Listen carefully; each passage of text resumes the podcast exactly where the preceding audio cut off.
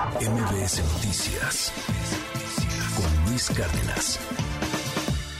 Hace unos días el presidente López Obrador pues dijo con aires de, éxito, de, triunfalismo, se, se, agradece el ánimo triunfalista, lástima que a veces no coincide con la realidad, que hay compra de medicamentos de aquí al 2024 que ya la armamos, que, está bien, que, que, se va a invertir en infraestructura de salud, que, que la cosa va viento en popa.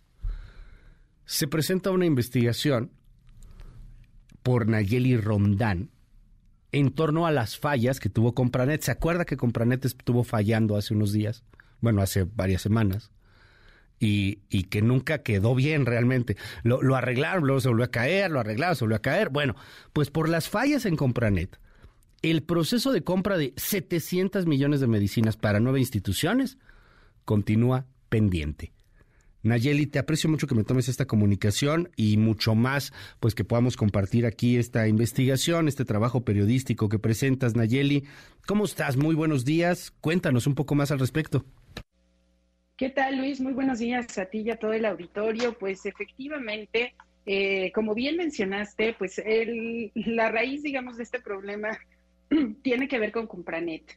Eh, esta es una plataforma donde se realizan las contrataciones del gobierno federal, pero estamos hablando que por ahí, digamos, a través de ese sistema se compra absolutamente todo, desde un clip hasta eh, todos los materiales para megaobras como el Tren Maya y pasando, por supuesto, también por las medicinas. Y en este caso, eh, Luis, efectivamente, Compranet digamos, tiene problemas desde el año pasado. Aunque esta plataforma se creó desde 1997, pues resulta que por primera vez en su historia se cayó literalmente el año pasado. Estuvo fuera de, funcionamiento, digamos, durante 17 días. ¿Esto por qué importa? Porque pues a través de este sistema se realizan 470 contrataciones cada día. Imagínense lo que significó tenerla fuera de funcionamiento.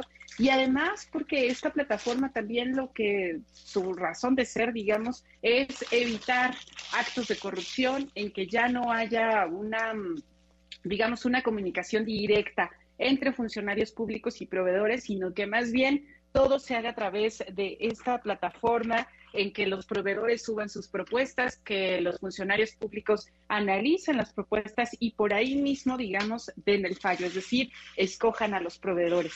Sin embargo, estas fallas, eh, Luis, pues eh, ahora sabemos, con una, por una investigación también que publicamos en Animal Político eh, durante estos días, durante la semana pasada, que la empresa que se había encargado de dar mantenimiento a eh, Compranet llamada Bravo Solution México, eh, que había sido, había estado encargado de esto en los últimos 12 años, pues resulta que decidió no renovar el contrato para 2023 y esto se debe básicamente a que no le pagaron a que para octubre del año pasado, pues todavía no le habían pagado eh, lo que debían durante el año.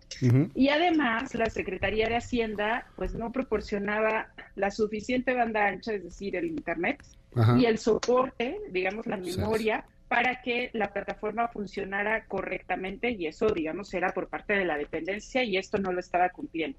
Por lo tanto, la Secretaría de Hacienda tuvo que lanzar una nueva versión de la plataforma en la que se encontraba trabajando, por supuesto, pero que estaba previsto para lanzarla en marzo de este año. Y sin embargo, como la otra plataforma pues ya no tenía soporte ni mantenimiento, pues tuvo que lanzar la nueva, eh, la nueva versión a partir del primero de enero de este año. ¿Qué ha pasado? Pues que no funciona. Eh, funcionarios públicos, incluso eh, justamente hace ocho días, revelaron que ni siquiera podían entrar a la plataforma y eso les preocupaba muchísimo, justamente porque no podían publicar los procedimientos, es decir, las convocatorias para hacer las compras y contrataciones. Y eso llegó al punto en que esta semana, cuando se tenía que lanzar, eh, o más bien eh, cerrar la fecha para... Em, para que los proveedores de medicamentos pudieran subir sus propuestas en Compranet, pues resulta que por fallas del sistema se tuvo que aplazar. Sin embargo, eh, Luis Auditorio ya se se realizó justamente ayer, revisé eh, Compranet y ya está el acta, digamos, donde se, se explica cuántos proveedores participaron, fueron 173 que subieron sus propuestas. Sin embargo, eh, estas fallas, Luis, pues nunca se habían presentado y además, ¿por qué importa? Porque eh, estos procesos le dan certidumbre a los participantes. Es decir, hay fechas en específico, incluso hasta con hora de participación. Eh, el que la plataforma estuviera fallando y que ni siquiera se sabe eh, si, por ejemplo, todos los posibles participantes pudieron subir sus ofertas o simplemente hubo quienes no.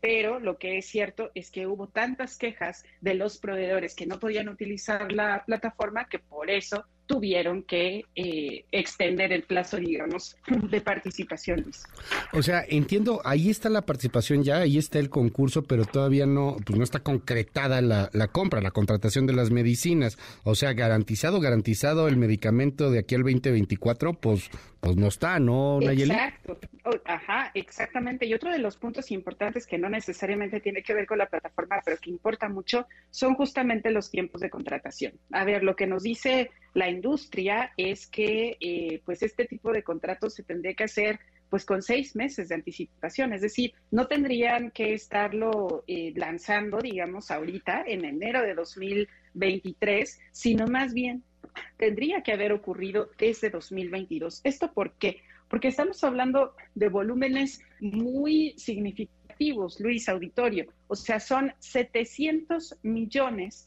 de piezas de medicamentos y de materiales de curación para este para para esta contratación solo de esta licitación.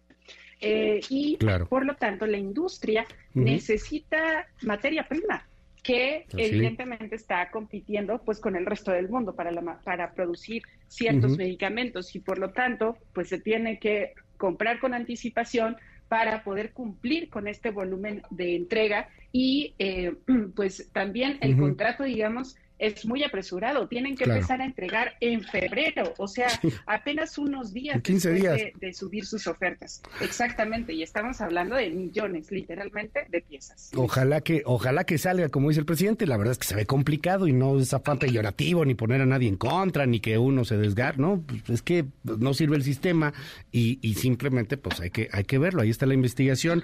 Nayeli, te aprecio mucho que nos regales estos minutos. La investigación ahí está, eh, publicado el trabajo periodístico en Animal Político. Te mando un abrazo con toda la admiración y lo mejor en este año, todavía se vale, creo. Sí, por supuesto, todo enero todavía se vale. Muchísimas gracias, Luis. Igualmente para ti que sea un excelente año, también para nuestro auditorio. Nunca están más los buenos deseos. Gracias, es Nayeli Roldán, periodista en Animal Político. MBS Noticias con Luis Cárdenas.